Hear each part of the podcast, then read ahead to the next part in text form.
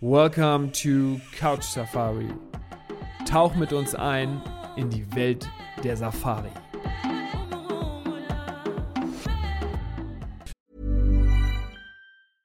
Hey, I'm Ryan Reynolds. Recently, I asked Mint Mobile's legal team if big wireless companies are allowed to raise prices due to inflation. They said yes. And then when I asked if raising prices technically violates those onerous two year contracts, they said, What the f are you talking about, you insane Hollywood ass? So to recap, we're cutting the price of Mint Unlimited from $30 a month to just $15 a month. Give it a try at mintmobile.com slash switch. $45 upfront for three months plus taxes and fees. Promo rate for new customers for limited time. Unlimited more than 40 gigabytes per month. Slows. Full terms at mintmobile.com. Hallo und herzlich willkommen zu einer neuen Podcast-Folge von Couch Safari. Ich begrüße euch ganz herzlich im neuen Jahr und auch dich, lieber Fossi. Frohes Neues, wie geht's dir? Wie hast du reingefeiert? Ja, frohes neues Jahr, Paddy. Ähm, aus Südafrika natürlich wieder. Ähm, wir sind gut reingekommen, Dankeschön. Wir waren an der, am Eastern Cape, an der Wild Coast hier in Südafrika mit der ganzen Family. Richtig schöne Ecke, kann ich wärmstens empfehlen. Äh, insofern alles gut. Äh, ich freue mich aufs neue Jahr mit dir. Und wie geht's dir denn? Frohes Neues an dich auch. Mir geht's auch gut, aber wir haben komplett konträr reingefeiert. Also ich war in Österreich in den Bergen und hatte da so circa minus zwei, drei Grad und bin, bin Skifahren gewesen.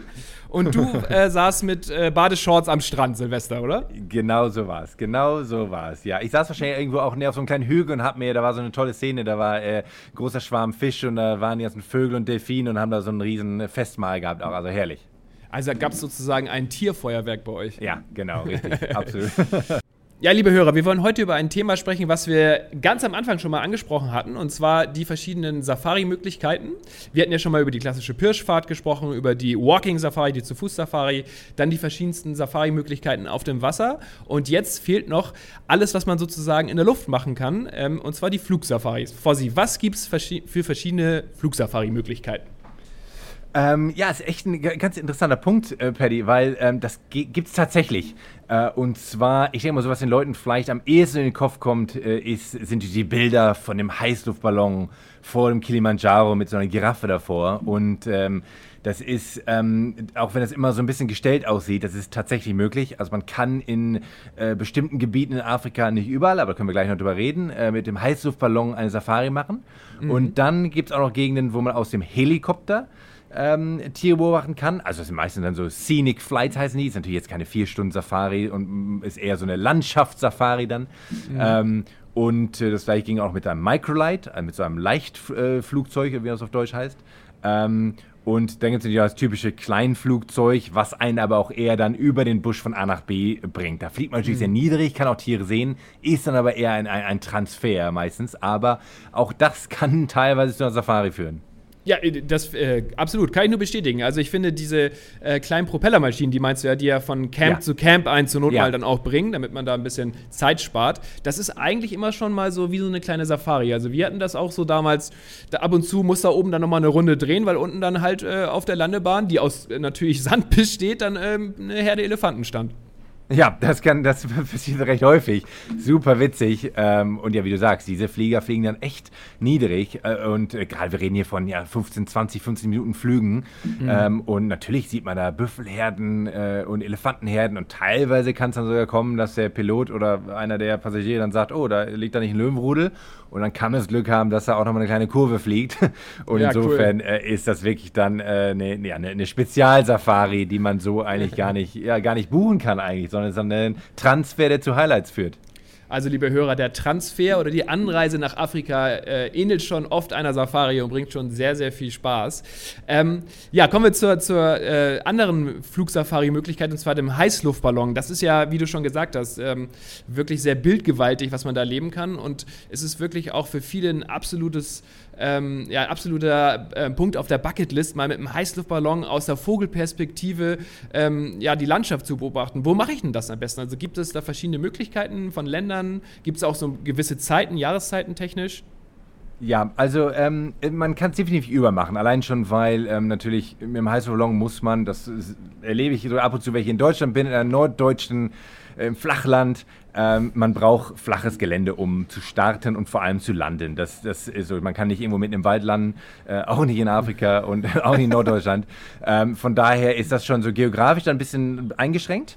Die, die also ich sag mal, die bekanntesten Gegenden in Afrika, das zu machen, sind einmal in der Namib-Wüste, ist ein fantastisches Gebiet.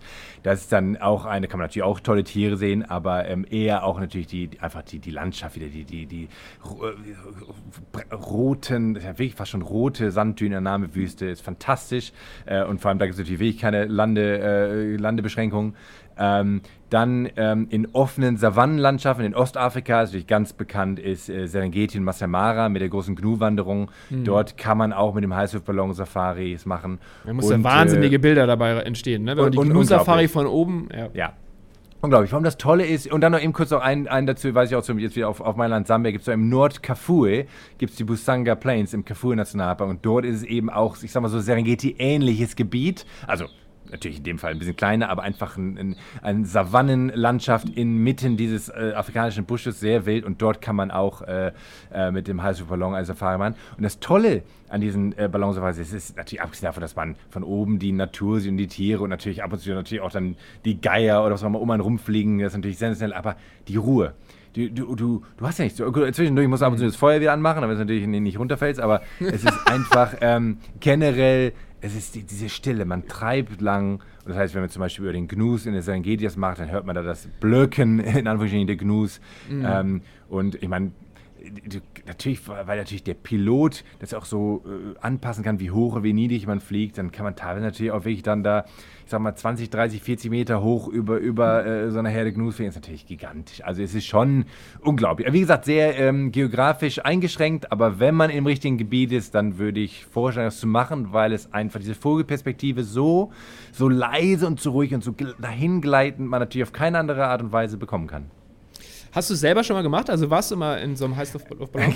Ganz witzig. Ähm, äh, in, äh, die, die beste Erfahrung in einem Heißluftballon, also die witzigste, äh, dazu muss man jetzt sagen, bevor ich die Geschichte erzähle, ist, man muss natürlich ein bisschen Glück haben, ähm, dass ein leichter Wind weht. Bei, ja. Sturm, hebt, bei Sturm hebt keiner ab. Ja. Und äh, bei keinem Wind ähm, ist, kommt man nicht weit. Und insofern ist es immer so ein bisschen Windrichtung und wie leicht so ist schon, schon wichtig. Das heißt, es kann mhm. natürlich dann auch wirklich dann so last minute ähm, nicht passieren und so.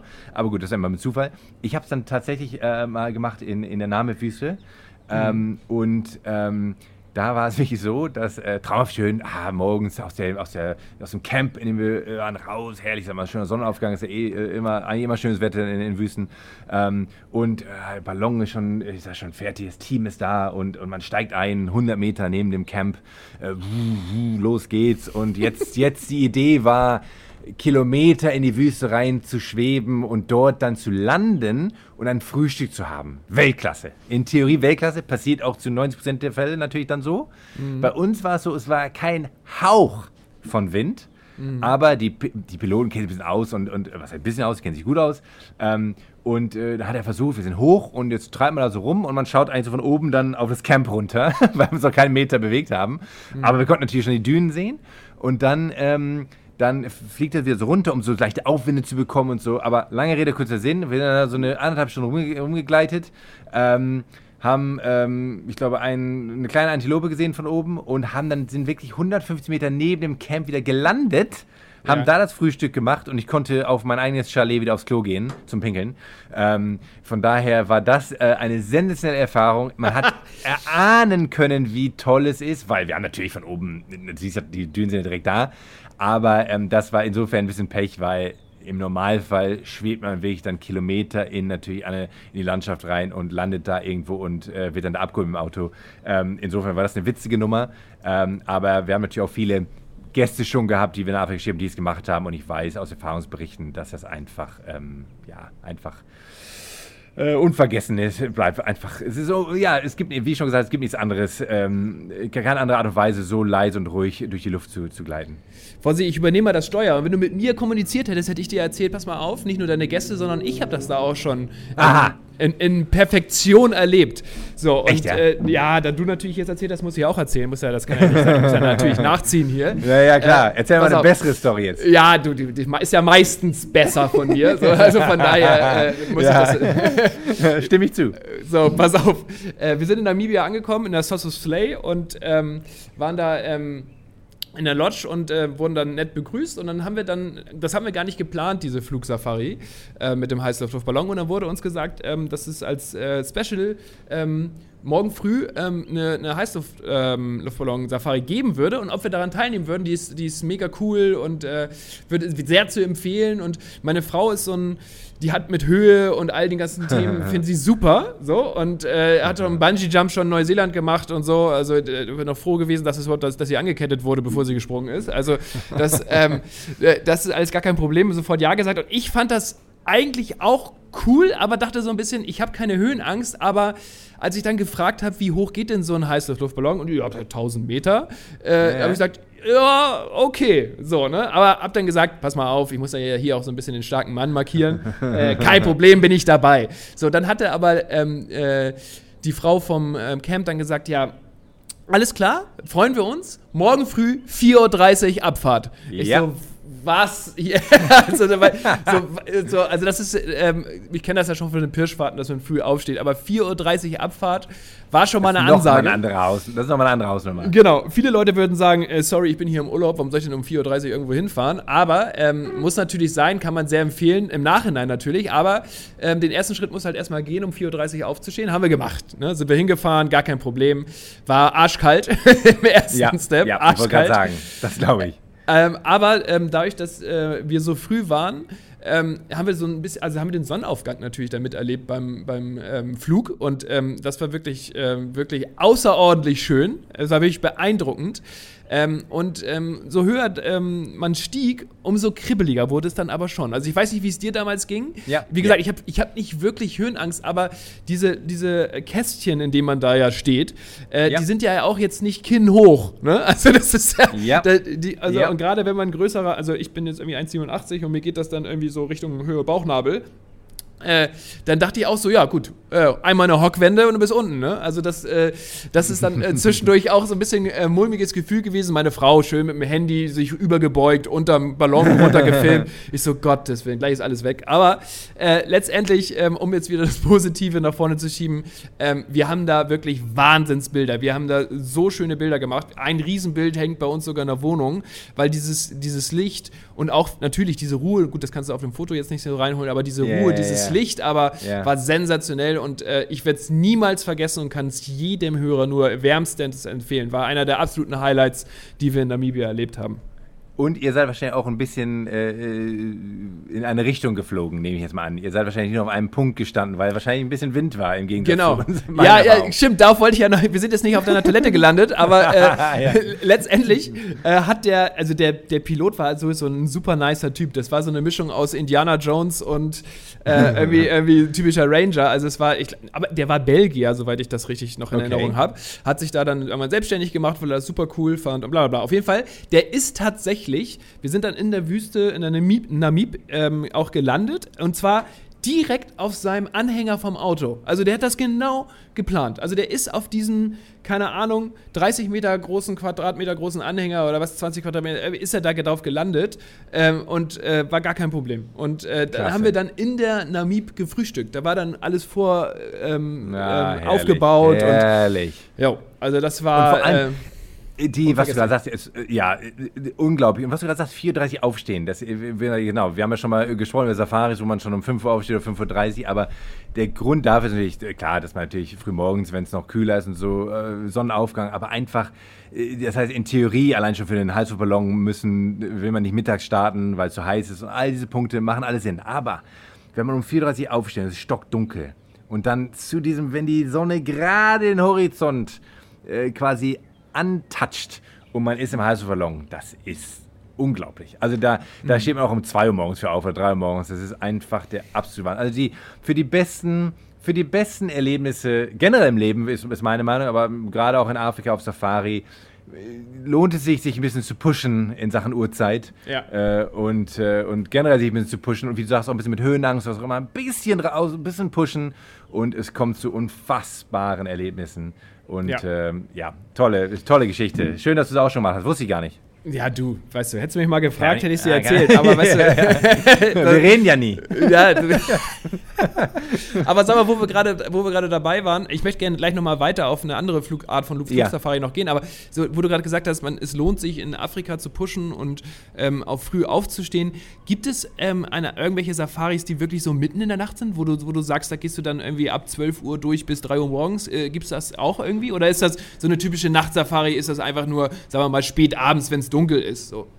Genau, also es gibt, wie wir schon mal besprochen hatten, ähm, es gibt diese typischen äh, Abendsafaris, die ja nach der Nachmittagssafari stattfinden, also bis 8 Uhr bis zum Abendessen. Es gibt aber auch ein paar ähm, äh, Private Concessions, also private Konzessionen, das geht dann meistens nicht in Nationalparks, also in, in, in, in die ja der, der Regierung gehören, aber geht in privaten Konzessionen, dass sie auch teilweise anbieten, dass man nach dem Abendessen nochmal rausfährt, ähm, dass man dann sozusagen, weil ja dann manche nachtaktive Tiere, nachtaktive Tiere doch noch später rauskommen, das geht, aber generell zwischen, ich sag mal, zwischen 10 Uhr abends und, und, und 5 Uhr morgens, nein, das geht nicht. Es sei denn, man, man tut sie zusammen mit irgendeinem Forschungsteam und die dann die ganze Nacht unterwegs sind. Das habe ich schon gemacht, weil ich das Glück hatte, da in Sambia zu leben und kannte die gut. Und da waren wir die ganze Nacht, haben da Löwen angelockt und mussten da äh, Tiere erkennen und, und wollten bestimmte Löwen finden und so. Aber ähm, das ist eine andere Nummer. Das ist nicht für den, ich sag mal, für den Normaltouristen in Anführungsstrichen dann so, so, so, so, äh, so machbar.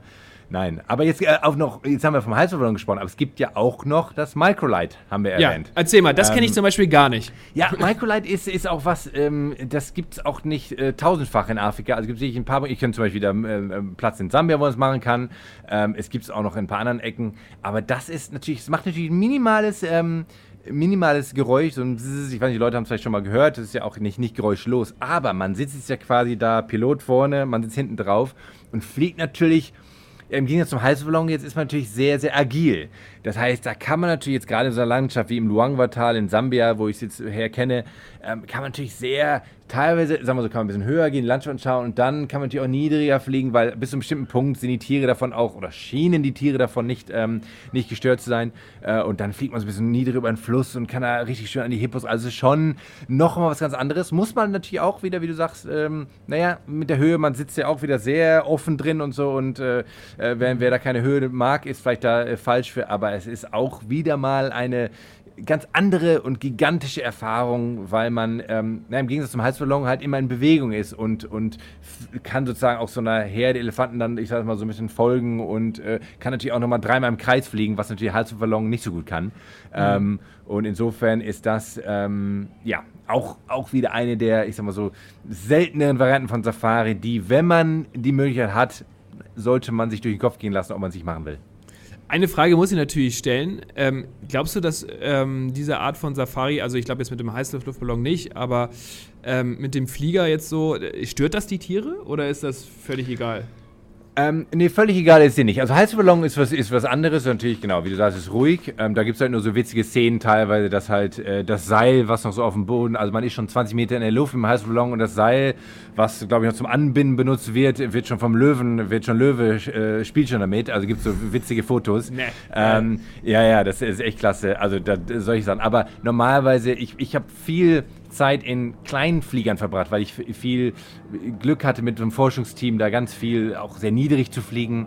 Und ähm, ab einer bestimmten Höhe ist es okay. Dann merkt man auch, wie wirklich auch die Elefanten quasi so hoch schauen fast schon und einfach, die merken, da ist was, aber es ist keine, keine Flucht. Ähm, kein, äh, keine, keine Fluchtaktion jetzt äh, zu, zu erkennen.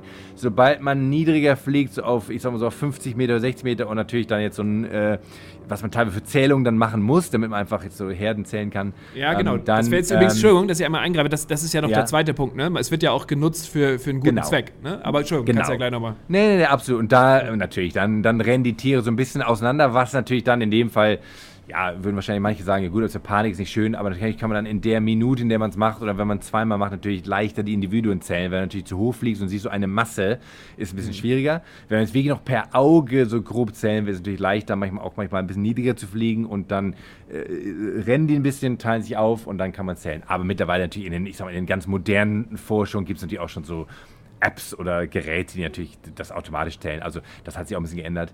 Ähm, aber ja, generell, um auf deine Frage zu kommen, natürlich ab einer gewi- gewissen Höhe mit dem Geräusch dann dabei. Natürlich, das ist für die meisten Tiere noch ungewohnt ähm, und deswegen dann ne, sind sie scheuer. Okay, also das ist ähm, auch trotzdem eine, eine, eine ja, trotzdem nette Art, finde ich, äh, mal ein bisschen die Landschaft kennenzulernen. Vor allem, was du ja gesagt hast, total interessant, dass du äh, viel mehr Landschaft noch kennenlernen kannst, als, als ja. zum Beispiel mit, der, mit dem, mit dem Heißluftballon, weil du natürlich da jetzt nicht so schnell unterwegs bist. Ja. Ähm, wie ist das? Ähm, wenn ich das jetzt buchen will und, und, und wenn ich da jetzt sowas gerne mal machen wollen würde, machen das die Camps selber, weil die müssten ja dann so eine kleine Landebahn dann auch in der Nähe haben? Oder sind das ähm, irgendwelche festen Punkte in den Nationalparks, wo das so sozusagen öffentlich buchbar ist? Wie muss ich mir das vorstellen? Das ist zumeist, genau wie du auch gesagt hast mit deiner Halshofer Safari, ist das, äh, das ist buchbar durch die Camps. dass man kann die richtigen Camps buchen, die sowas schon anbieten. Ob es mhm. ein Helikopter ist, ob es ein Microlight ist, ob eine Heißluftballon ist. Ähm, du hast natürlich das Glück gehabt, auch, dass du gerade da warst, warst vielleicht zufällig oder gewollt im richtigen Camp, die dann sagen, oh, übrigens, wir haben einen Heißluftballon, wollt ihr mit? Das könnte mhm. ja auch passieren, dass man einfach Glück hat und kann dann mal sagen, ja, machen wir morgen, danke. Mhm. Ähm, aber normalerweise, wenn man es im Kopf hat schon und will es aus Deutschland oder wo auch immer her anfliegen und man will das irgendwie machen, dann kann man natürlich wieder das richtige Camp wählen, um dann eben, dass das Camp schon weiß, ah, okay, an Tag zwei ist der Helikopter oder der Heißluftballon eingebucht ja. und so. Insofern ähm, kann man es dem Zufall überlassen oder man sagt schon vorher, ist eingebucht und geil, man kann sich darauf freuen.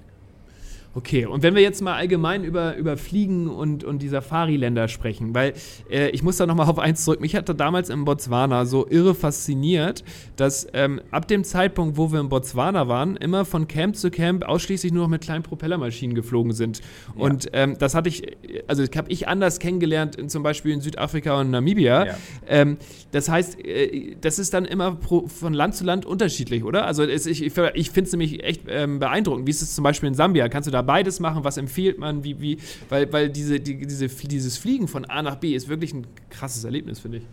Ja, total. Also äh, generell kann man sagen, dass natürlich Fliegen überall möglich ist. Das kommt darauf an, was auch dann äh, äh, die, die Gäste erleben wollen. Du kannst ja auch in Südafrika von A nach B immer fliegen. Charter kann man auch in. Deutschland überall buchen. Das ist, das ist machbar überall. Es gibt aber Länder, wo es keine andere Option gibt. Zum Beispiel, wie du gerade gesagt hast, im Okavango-Delta in, äh, in, in Botswana, da ist mhm. es einfach gang und gäbe, dass man ähm, zwischen den einzelnen Camps, zwischen, äh, ähm, in dem Okavango-Delta, äh, einfach kurz in einen kleinen Flieger steigt und ist 15 Minuten später ist man im anderen Camp. Einfach weil der Landweg teilweise entweder nicht möglich ist oder vier Stunden dauern würde oder da gibt es verschiedene Gründe für.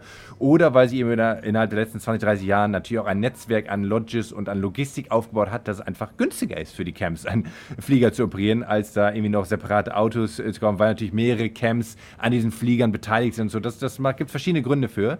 Ähm, in in Tansania wird zum Beispiel noch sehr, sehr viel gefahren. Da gibt es sehr, sehr viele äh, Transfers, mhm. ob von Dar es Salaam in Serengeti, von Arusha in Ngorongoro und so. Das sind dann teilweise so sechs, sieben, acht Stunden Transfers mit einem Picknick. Das ist häufig sehr autobasiert. Das mhm. heißt nicht, dass man nicht fliegen kann. Das ist immer nur, das ist nur, weil das Land sehr gut dafür designt ist. Ja. Ähm, Sambia zum Beispiel ist, ähm, ist, ist sozusagen mit, zwischendrin. Es ist nicht so wie im Okavango Day in Botswana, dass man jetzt äh, 20 Minuten fliegt und fliegt nur über Natur, sondern wenn man in der Hauptstadt landet, in Sambia zum Beispiel, macht es am meisten Sinn, in einen kleinen Flieger zu steigen. Das müssen nicht unbedingt private Charter sein, das können auch Linien, kleine Linienflüge sein, das sind so kleine 20-Sitzer oder 30-Sitzer. Und dann fliegt man entweder in Luangwa Park oder in Zambezi Nationalpark. Das macht zeitlich Sinn und macht logistisch Sinn, wenn man nur eine bestimmte äh, Anzahl an Tagen hat. Und dann gibt es aber auch eben Parks, die man innerhalb von drei, vier Stunden im Auto erreichen kann. Insofern ist das immer eine, eine Frage von, wie weit ist das Ziel entfernt und macht es Sinn, dort hinzufahren und hinzufliegen. Ich meine, überleg doch mal, wenn du in, in, in Südafrika bist, ein bisschen Kapstadt für eine Woche und dann willst du noch in Krüger. Da fährst du auch nicht mit dem Auto. Das ist, das ist ja. eine Zweitagesfahrt. Und insofern, das ist jetzt auch kein kleiner Charterflieger, das ist eine große Maschine, aber insofern ist es aus meiner Sicht immer, alles geht überall, aber was macht am meisten Sinn? Und in manchen Gegenden, wie du erwähnt hast, in Botswana, macht es nur Sinn zu fliegen. Ja, und bringt nebenbei auch noch Spaß. Also wenn ja, ich mir dann, genau. wenn ich mir überlege, was wir da für Dudes als, als Piloten hatten, das war wirklich äh, echt witzig. Also ich glaube, im ersten Flieger in Botswana äh, hatten wir einen, gefühlt war der 25 aus Südafrika, ganz entspannter Typ äh, sah lässig aus, haben wir einen kleinen Schnack gehalten und dann ist er zwischendurch mal, ist der Flieger dann mal kurz im 90-Grad-Winkel geführt abgebogen, weil er meinte, da musste dann irgendwie mal ein Schwarm Vögel ausweichen.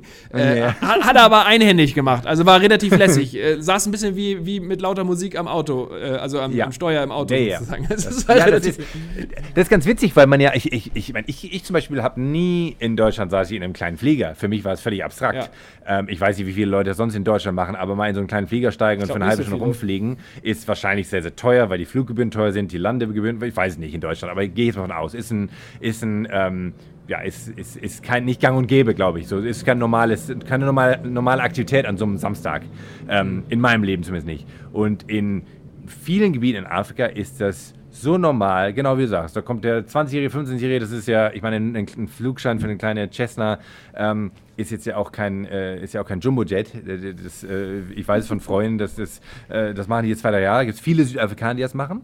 Und Ja. dann fliegen diese typischen Buschpiloten, das ist ja so der Begriff, die Buschpiloten, und die fliegen im ganzen südlichen Afrika in ihren zwei, vier, sechs, acht Sitzern rum und äh, befördern Gäste von A nach B. Das ist äh, einfach eine völlig lässige Sache. Das ist wie ein Buschtaxi. Und, So ist ähm.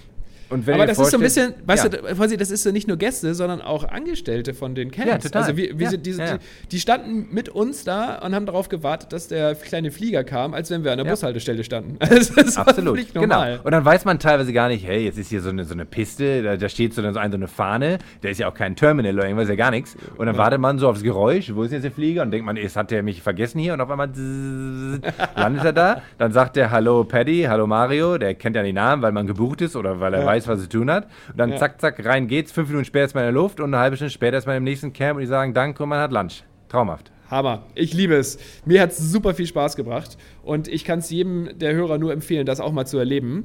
Und Fossi, ich habe tatsächlich, hast du mich wunschlos glücklich gemacht jetzt mit den Antworten, die du mir gegeben hast. du hast sie wieder kurz und knapp beantwortet. Das freut mich. Ist doch schön, wenn ich dich im neuen Jahr so glücklich machen kann, Paddy. Das freut mich. Super. Ähm, ja, zu ergänzen habe ich eigentlich nichts. Deswegen sage ich, lieber Hörer, vielen Dank fürs Zuhören. Fossi, vielen Dank fürs Sprechen über das Thema Flugsafari. Und nicht vergessen, wieder einschalten, denn jetzt wird es nochmal richtig spannend in Zukunft, denn wir nehmen mal das ein oder andere Tier genauer unter die Lupe. Vielen Dank fürs Zuhören. Bis zum nächsten Mal. Danke, Fossi. Ciao. Und falls ihr euch schon mal ein bisschen inspirieren lassen wollt und einen Tipp von uns haben wollt, dann geht auf elbtravel-africa.com. Best Safari Experiences.